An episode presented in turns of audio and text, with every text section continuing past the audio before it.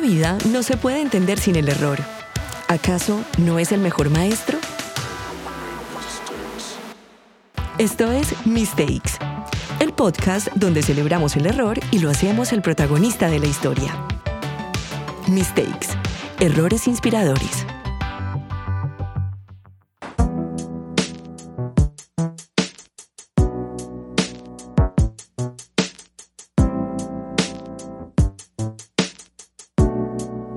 Hola a todos, bienvenidos a Mistakes. Mi nombre es Silvia Gudelo y hoy nos acompaña Claudia Márquez Cadavid.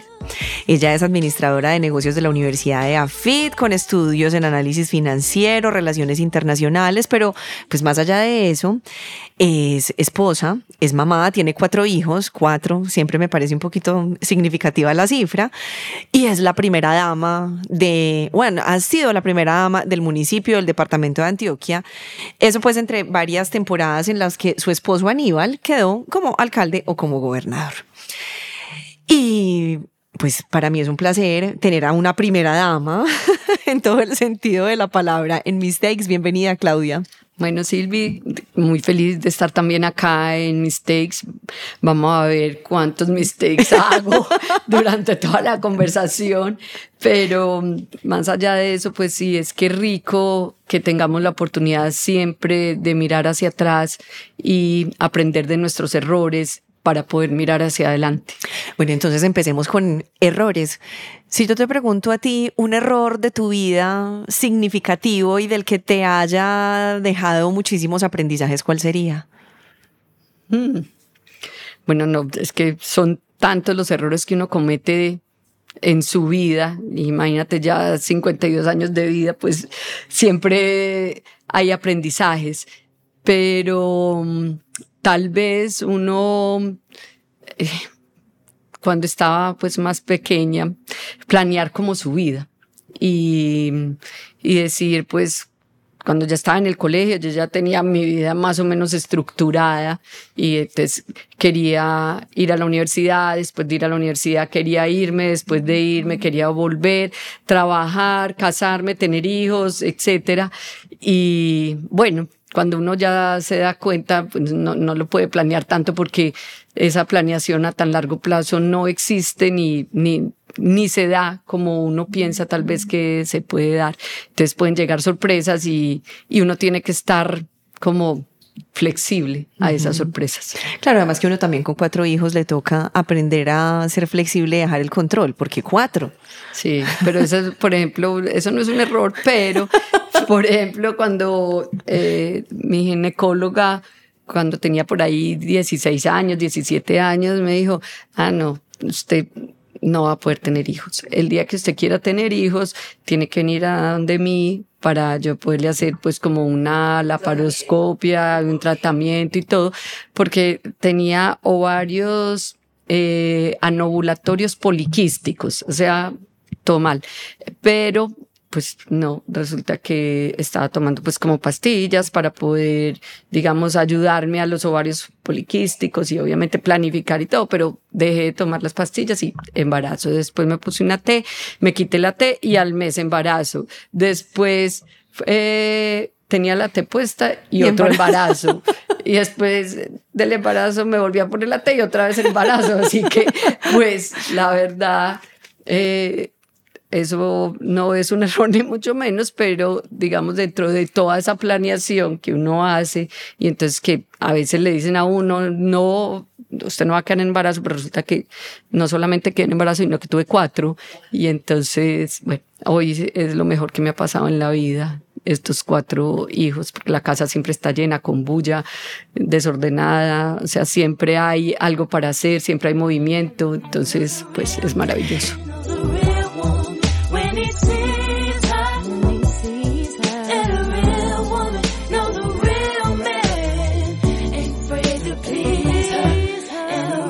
Qué tal es esto de ser mamá de cuatro? Que además obviamente las necesidades de cuatro son muchas, pues porque entonces, no sé, tú tienes hombres y mujeres, entonces eso quiere decir que alguno querrá fútbol, el otro querrá, baile, entonces el otro tiene que ir a estudiar a la casa de un amigo, el otro hay que recogerlo en cine, ¿cierto? O sea, todas las distintas, o sea, múltiples planes que puedan tener ellos, más una agenda llena, porque tú eres una primera dama que decidió metérsela toda a su gestión eh, en la gobernación y en la alcaldía. ¿Cómo, ¿Cómo se logra eso? Sí, a veces es difícil, a veces es difícil sobre todo porque, bueno, ahora tenemos dos en la universidad y dos en el colegio, pero cuando estaban los cuatro en el colegio a veces era muy complicado porque los colegios mandan correos como si uno no tuviera nada más que hacer y entonces a veces llegaban y no sabía de cuál era el correo que me estaba llegando. Entonces, pues muchas veces la verdad han faltado con tareas o, que el libro tal no lo llevo. Entonces, al otro día pues ya llegan ellos y mamá, me faltó el libro, no traje la cartelera, no traje el marcador. Bueno, pero así como uno aprende, ellos también aprenden y entonces ya no les da pena pues como pedir prestado o que una mamá les ayude con algo más. Hemos dicho, el trabajo en equipo es maravilloso. Entonces, sí, ha sido, digamos que aprendizaje para ambos lados. Mm, pero más allá de eso es, a veces los hijos lo retan a uno mucho. En estos días, eh, a Emiliana, que es nuestra hija mayor, eh, ella pues tiene un novio y entonces los martes decidieron que es el día de ellos y entonces ella se va todo el día para la casa de él o él se viene todo el día para la casa de nosotros desde pues como las siete y media de la mañana. Entonces yo estaba en la casa y, iba a salir a las siete y media de la mañana para donde él no y yo, pero pues no seas cansona, son las siete y media de la mañana y pues me puso a llorar porque me dijo es que mamá toda la vida me has dicho cansona desde que estaba chiquita cuando jugabas con, con Guillermo y yo me iba a meter al juego, me decía, no, pues cansona que está, estoy jugando con Guillermo y yo, ay, no, o sea, fue una cosa tan dolorosa, pero que uno no se da cuenta, pues, o sea, yo obviamente no le decía cansona, pues porque era o cansona porque él estaba como o ni maltratando, ni estaba diciendo nada malo, pero lo llevaba en su fondo, pues como en el fondo del corazón y nunca me lo había dicho hasta ese día. Y yo, pues no, perdóname, por favor, perdóname, porque nunca, pues, o sea, creí que eso fuera como parte como de una carga que Le, sí, que le fuera a generar un dolor. un dolor. Entonces, bueno, ahí aprendí que una vez debe medir un poco sus palabras y sobre todo con los hijos, porque uno no tiene manual como madre ni como padre, y eso no significa que uno no vaya a cometer errores, pero tiene que saber muy bien o medir un poco cuáles son como esas palabras o esas frases que uno va a decirles a ellos porque mira, en, una palabra puedes herir a alguien sin darte cuenta que sin. Exacto. Claro, además que son palabras que terminan siendo como de uso común. Sí. Pues eso no es una palabra realmente ofensiva, pero claro, tiene una connotación negativa. Sí, exacto. Entonces, sí, bueno, sí, fue como entiendo. doloroso, como, ok, bueno, sí, perdón. O sea, voy a fijarme un poco más en lo que hago. Bueno, Claudia, ahorita mencionaste el trabajo en equipo. Hablemos de eso, hablemos cómo es construir equipos y cómo es construir equipo también con el marido, porque además pues termina siendo marido coequipero, trabajan juntos 24/7, ¿qué tal es eso? Yo he tenido como una filosofía en ese sentido y como una comparación. Y no sé si sea pues como 100% real o es una, un imaginario que tengo yo en la cabeza y es, mm, a veces pienso que hay tantas separaciones en el mundo precisamente porque el esposo y la esposa no trabajan juntos, porque no hacen equipo para trabajar. Uno, si uno ve los campesinos, si te remontas a lo que es ser un campesino de verdad de pura cepa, pues no hay separaciones. No hay separaciones y muchas veces hay conflictos entre ellos, no es que sea color de rosa, pero hay una vida conjunta, una vida en equipo, una vida que hacen y que crecen juntos y, y en roles distintos, pero trabajan todo el tiempo juntos. O sea, son las 24 horas del día, mientras el campesino se va a ordeñar o a la, o a la huerta o a la, señora o le hace los tragos o el desayuno o va al jardín o va y organiza la casa, pero siempre durante el día hay momentos que comparten y horas que comparten siempre. Y tanto el uno como el otro trabajan para ellos mutuamente. Entonces, pues la una le hará el desayuno, pero el marido le trae lo de la huerta o le trae la leche, ¿cierto? O el huevo. O el huevo. Entonces siempre hay como un intercambio y una laborosidad entre ellos conjuntamente. Y yo creo que eso fortalece lazos. El hecho de no trabajar juntos a veces crea, digamos, huecos o vacíos, porque ah, entonces hay otros compañeros, hay otras compañeras de trabajo y uno no entiende qué hace el otro si uno no está trabajando con él o con ella.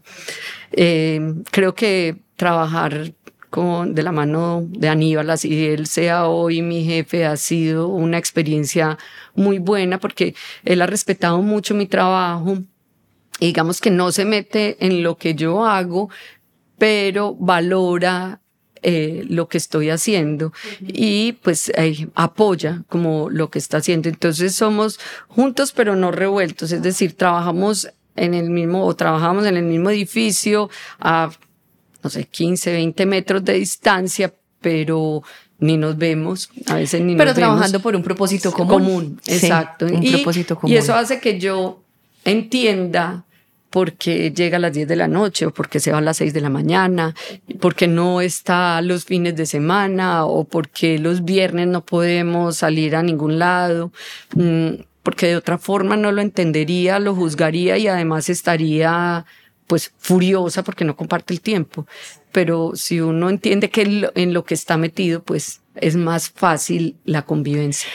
Y ahora, este 2024, en libertad absoluta, ¿cómo pinta para ti? O sea, ya no, ya no tienes que cumplir ese horario, ya los fines de semana son tuyos. Sí, la semana, los fines de semana, todo es mío. Pero no, creo que delicioso tener también este momento como de, de descanso, de pensar en nuestra familia, de pensar en en, pues, en los negocios familiares, de crear un patrimonio familiar, de pensar en que podemos y que podemos escoger lo que queramos para hacer. Entonces creo que es un, un año de, no sé, de pensar en el núcleo familiar, en nosotros seis y de reencontrarnos como familia.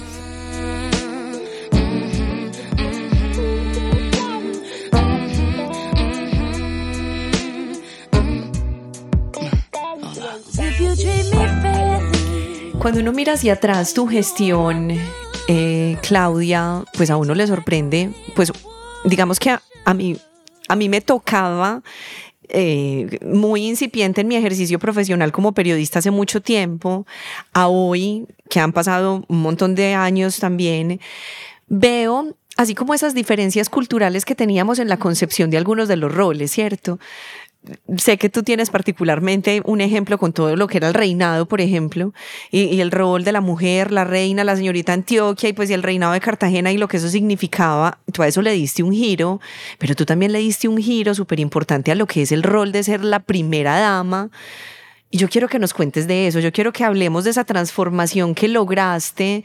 Tú, una mujer que eres como callada, yo no sé por qué, pero yo siempre te he visto como tímida, eh, una mujer que no se ve ni extrovertida ni la que está llamando la atención, pero que al contrario revolucionaste la manera en la que el rol de la mujer se percibía y se ejecutaba desde algunos de esos roles públicos. Contanos de eso. Sí, tal vez es que, no sé, las mujeres hemos cambiado también. Me acuerdo en la primera gobernación de Aníbal, las primeras damas, muchas de ellas escasamente eran bachilleres. Hoy las primeras damas tienen especialización, máster, posgrados, no solamente son bachilleres, sino que son universitarias.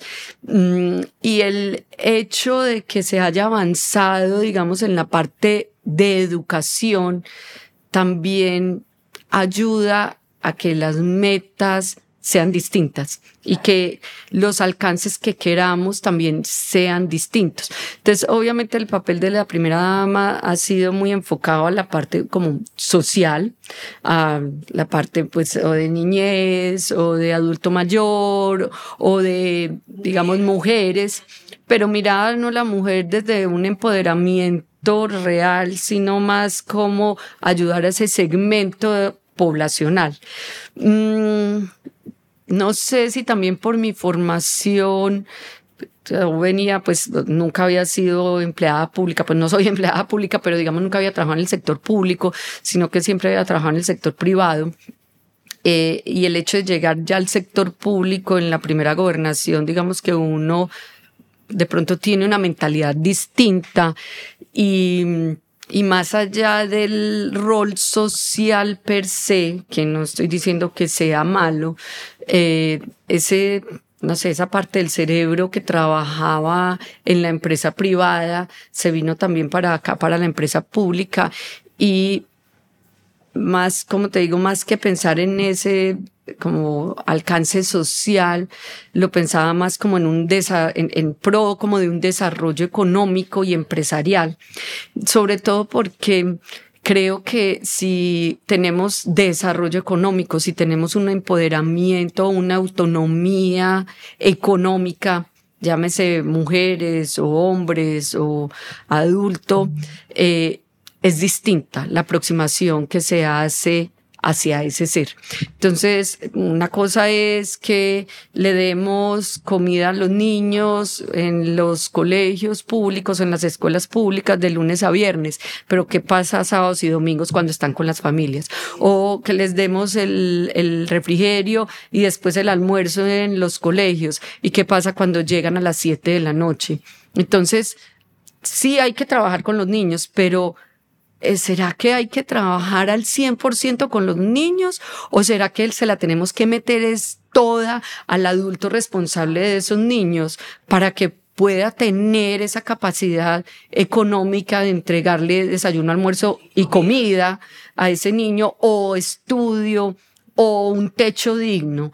Entonces, tal vez era, es, ha sido y es y será un pensamiento muy mío de tener como cómo darles herramientas, cómo trabajar en pro del emprendimiento para que ese emprendimiento sí se vea pues llevado a un desarrollo económico, no solo de esa familia, y no solo del núcleo eh, pues social que habita, sino que también eso pueda llegar a mover un poco la dinámica pues o del departamento, o de la ciudad o, o de Colombia misma, ¿cierto? Entonces creo que, que es más como cómo nos vemos, cómo realmente no es lo que nos den, el subsidio que nos están entregando, sino cómo nos pueden ayudar para que ese subsidio sí se vea en un desarrollo. Un cambio más de raíz, sí, ¿cierto? O sea, como atacar realmente la causa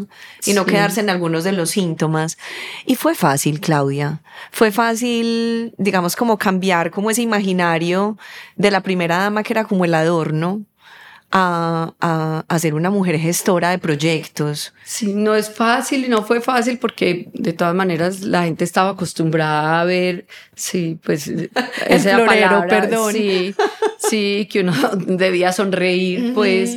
Mm, entonces, eh, no fue fácil ni siquiera pues como al interior, digamos, de la misma eh, empresa pública, porque obviamente no, no es lo normal o no era lo normal. Digamos que hoy me parece que el rol de la primera dama sí ha cambiado y que la gente espera que haga cosas y que movilice y que eh, sea visible de alguna u otra forma y que genere cambios. Entonces, creo que sí, no, no fue fácil, sobre todo en la época donde había todavía reinados, donde era una mujer también de un aspecto distinto al que hoy somos las mujeres. Hoy yo creo que sí ha cambiado todo el rol femenino completamente. Creo que nuestras aspiraciones son diferentes, creo que nos sentimos muchísimo más empoderadas, pero no solamente más empoderadas, sino que más, digamos, que hablamos desde la igualdad, de, de, oportunidades y desde una igualdad de somos capaces de hacerlo, sabiendo nuestras diferencias, porque también es, no es que podamos vivir sin los hombres, no es que los hombres sean iguales a nosotros, ni que nosotras pretendamos ser iguales a los hombres, porque eso sería un error gravísimo. Es aprender de eso y cómo realmente lo potenciamos a favor nuestro. El trabajo en equipo. Así es. El trabajo en equipo. Bueno, y eso que me habías preguntado, creo que el trabajo en equipo es muy importante para el rol no solo de un gobernante, sino del rol de la primera dama también, porque eh, pues hacer equipo no es fácil. Son cuatro años, o sea, desde el primer día hasta el último día, y ese es el tiempo que tienes para hacer equipo, para fortalecer equipo y para dar resultados como equipo. Entonces creo que una de las cosas más importantes que hay es escoger bien el equipo.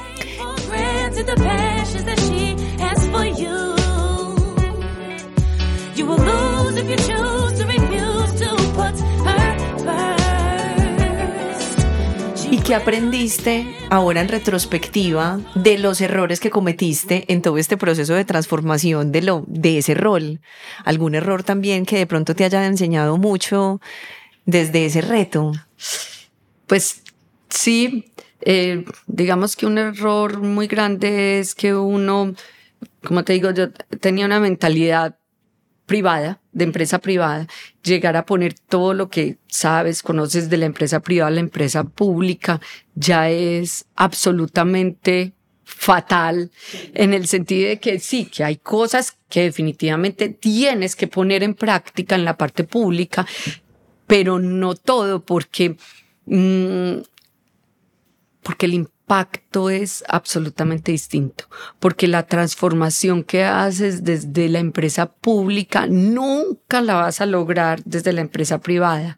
Y entonces a veces el chip es como, aunque hay inversiones muy grandes en la empresa privada, nunca son de la magnitud que hay en la empresa pública. Y entonces mientras uno en la empresa privada, digamos que impacta, no sé, 100, 200 o, o vendes, no sé, un millón de galletas al, al mes, pues cuando llegas al, a la empresa pública es un millón de personas a la que estás impactando. O sea, la concepción es distinta porque no es un objeto de venta, sino que es un ser humano al que le estás llegando. Entonces, mm, pretender eso en un principio era muy complicado. Y lo segundo es, pues cuando uno llega y llega nuevo, entonces uno dice, no, aquí pues me las sé todas más o menos y voy a hacer la revolución, voy a cambiar todo. Cuando uno ya empieza a ver que es que aquí hay personas que llevan 30 años trabajando, 35, 40, 45 años trabajando dentro del mismo sector, dentro de la misma empresa y que llevan 8 o 10 gobernadores o 8 o 10 alcaldes. Y entonces, que cuando uno se pone en el zapato de ellos, ay, uno más, ya va a pasar, pues este también pasará, ¿cierto? Y uno se cree pues el que más sabe de todos. Entonces creo que el aprendizaje mayor es, o sea, aprender de los que ya llevan el tiempo que llevan aquí y montarse más bien en esa ola para construir sobre lo construido y no creer que uno se lo está inventando de primera mano.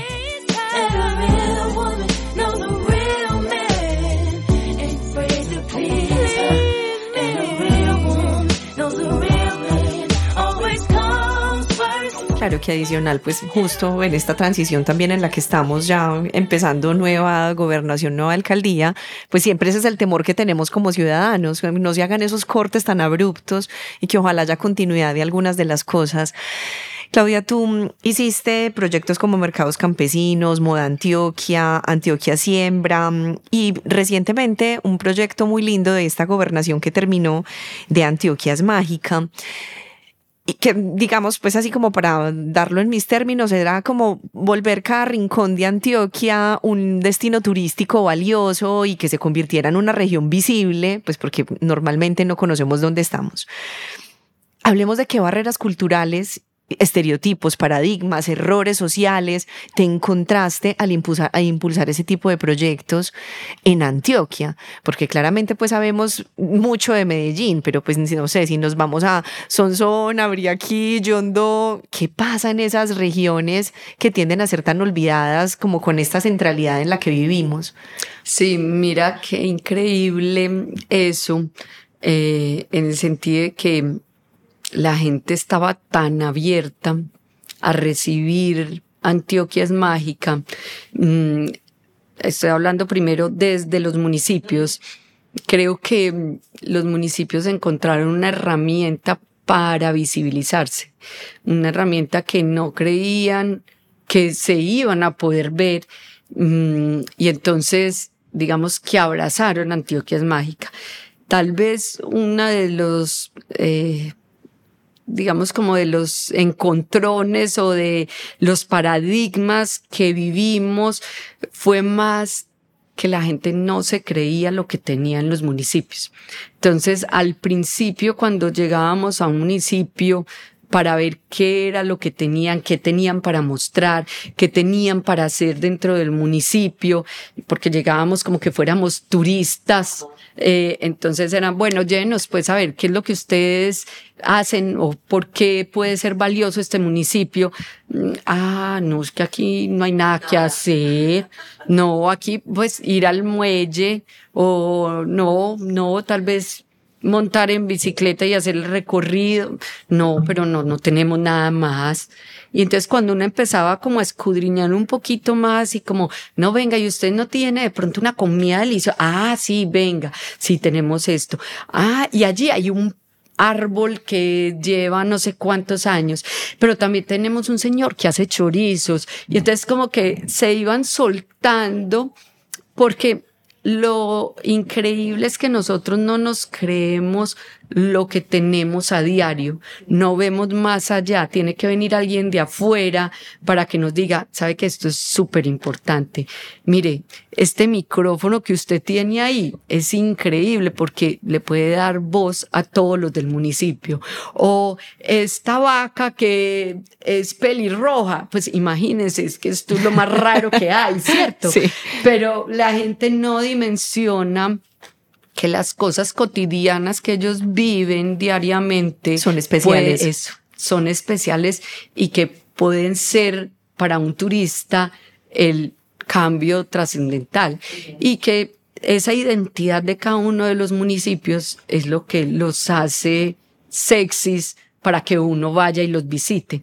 Entonces, eh, digamos que eso fue en parte lo más difícil, que la gente se creyera que sí, que sí tenían cosas y que tenían cosas muy valiosas para mostrarle.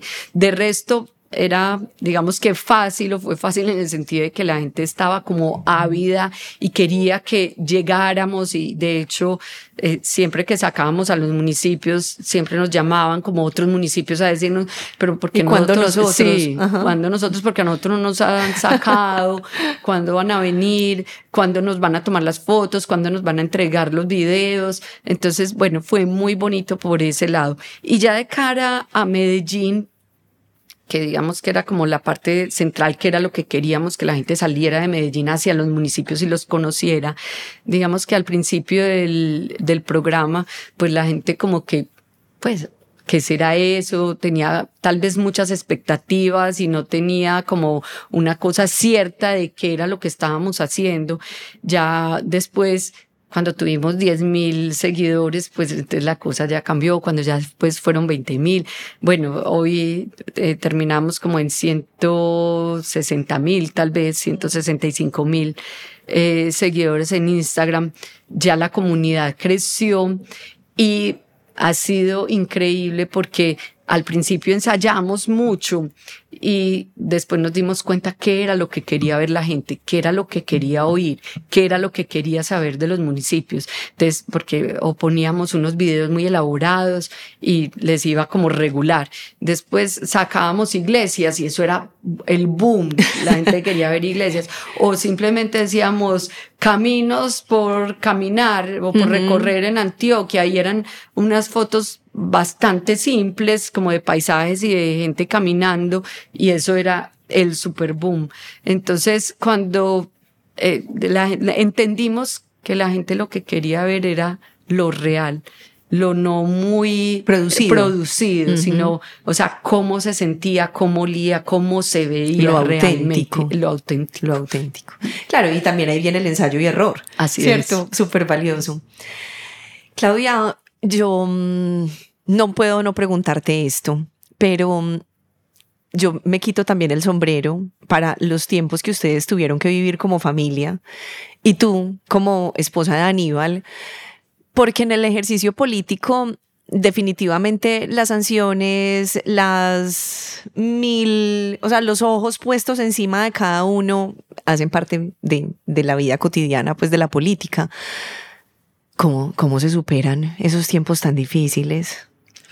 Te voy a decir que en nuestro caso tengo que dar gracias, gracias a Dios y gracias a la gente. Si no hubiera sido por el apoyo y la solidaridad que sentimos, no solo de los antioqueños, sino de los colombianos, creo que ha sido muy difícil pasar ese trago tan amargo pero fue mm, una levantada, digamos, de manos de gente de Bogotá, de Cali, de Santander, de Barranquilla, pues de Bucaramanga y obviamente de Antioquia, unas voces de solidaridad infinita, que eso eh, pues nos llenó de energía, nos llenó de energía y de, de saber que tuvimos que haber hecho las cosas bien hechas en los ejercicios pasados, porque si no hubiera sido así, no había existido la solidaridad que existió en ese momento. Y, y tal vez como el deseo de responderle a esa gente con responsabilidad, con hechos y con la certeza de que no se había hecho nada ni torcido, ni nada ilegal, ni, ni nada que fuera en contra ni el, pues, ni el municipio, ni de, ni de los contratistas, creo que ha hecho que, pues, que hoy sigamos haciendo y que sigamos en el ejercicio, pues, público. Entonces, creo que lo primero fue eso, lo de la gente. Lo segundo es que, pues, cuando se supo, fue muy duro y Aníbal le dio muy duro, sobre todo porque, pues, el papá ya estaba muerto, pero la mamá mi suegra sigue viva y, y él lo que tenía era como un dolor de hijo que no se aguantaba y entonces eh, le pedía perdón a mi suegra eh, porque ya él no quería que ella pasara como por un dolor más mm, y mi suegra pues solo lo abrazó y le dijo, o sea, adelante, confío plenamente en ti y, y, pues de esta vamos a salir también.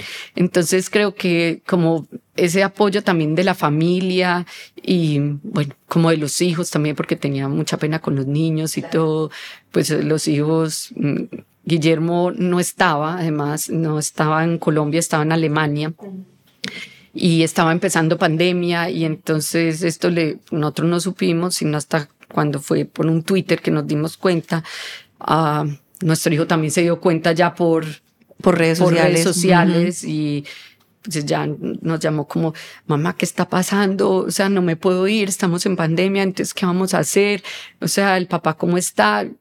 No, está bien y todo, y ya le habló con el papá y pues le dijo, o sea, papá, hasta el fin, no hay ningún problema, seguimos pues como adelante. Y los otros hijos como igual, entonces creo que como ese seguro primero ahí familiar y después como ese segundo anillo que fue la, sociedad en ese momento creo que fue lo más valioso para atravesar ese, ese trago amargo. Ese proceso tan ese difícil. Trago amargo, sí. ¿Y le quedan a uno ganas de volver a estar en el sector público? No sé, no, no, puedo contestar eso porque no tengo ni la menor idea. es, pero la te vida gustaría. ha sido tan rara una vez, por eso te digo Sí, que no se puede uno- planear. Sí, que uno planea, pero el destino Sí. a veces le pone a uno Tienes otras la cosas, entonces no, no, no sabría contestar, no, no sabría contestar eso. El ejercicio del servicio público es maravilloso y que necesitamos más gente enamorada de este servicio porque pues este país lo necesita, nuestra ciudad lo necesita y el departamento lo necesita. Y necesitamos que las generaciones nuevas también se contagien porque es un honor realmente pues servir a otros y fuera de eso, o sea, saber que puedes transformar lo que transformas y el cambio de realidades que hay desde el ejercicio público es muy valioso y que no se debe estigmatizar como hasta ahora, pues sí, Difícil. es un ejercicio arriesgado. Arriesgado. Arriesgado, pero, pero bueno, creo que vale, Vale la la, pena. pena, eh, cuando ya puedes ver los cambios que esto genera, los cambios que genera y ojalá haya mucha gente que, que quiera como lanzarse a, a servir, sobre todo a servir. Claudia, dicen por ahí que detrás de todo gran hombre hay una gran mujer. ¿Tú qué opinas de eso? Pues que ya no se usa gra- que está detrás del hombre, ¿no? que somos un equipo de trabajo, más bien, y que, que es un apoyo mutuo. Tal vez si fuera yo quien estuviera en esa parte política, pues esperaría que él también estuviera apoyándome con toda. Y, tal vez eso es lo que hay en este momento, un, un apoyo y un trabajo en equipo. Claudia, yo creo que mucha gente no sabe que este es un trabajo no remunerado. Eh, ser primera dama. Sí, pues o Ah, sea, sí. que, que todo tu trabajo como primera dama era un trabajo por, por amor a, a servir. Sí, sí, pues es, no, no hay salario, pues eh, definitivamente cero salario. El salario es más como la recompensa que uno siente de la gente, como el cariño. No, es que de verdad que uno va, por ejemplo, a Sonsoni, pues el abrazo de la gente, los higos que le regalan, los aguacates, o sea, te digo que... El mercado eso- con el que llega a la no, casa. No, no, el mercado es absoluto y creo que ese es el mejor pago, las anchetas con las que uno llega al café, o sea, eso es increíble y saber que son de mano pues de la gente que allá está cultivando día a día, esa es la mejor recompensa. No siente uno el horario y además viene uno con ganas y le hace falta venir a la oficina, pues o ir a la oficina, entonces, bueno, es chévere. no, gracias, gracias, súper bien. Gracias. Te invito a seguir celebrando juntos los errores, en el momento y desde el lugar donde estés. Gracias de nuevo por escucharnos. Síguenos en Instagram en mistakes-latam, en LinkedIn Mistakes Errores Inspiradores y por supuesto en las demás plataformas y redes sociales. Mistakes, Errores Inspiradores. Una iniciativa de Heart, Marcas Más Humanas y Silvia Agudelo. Produce expertaudiobranding.com.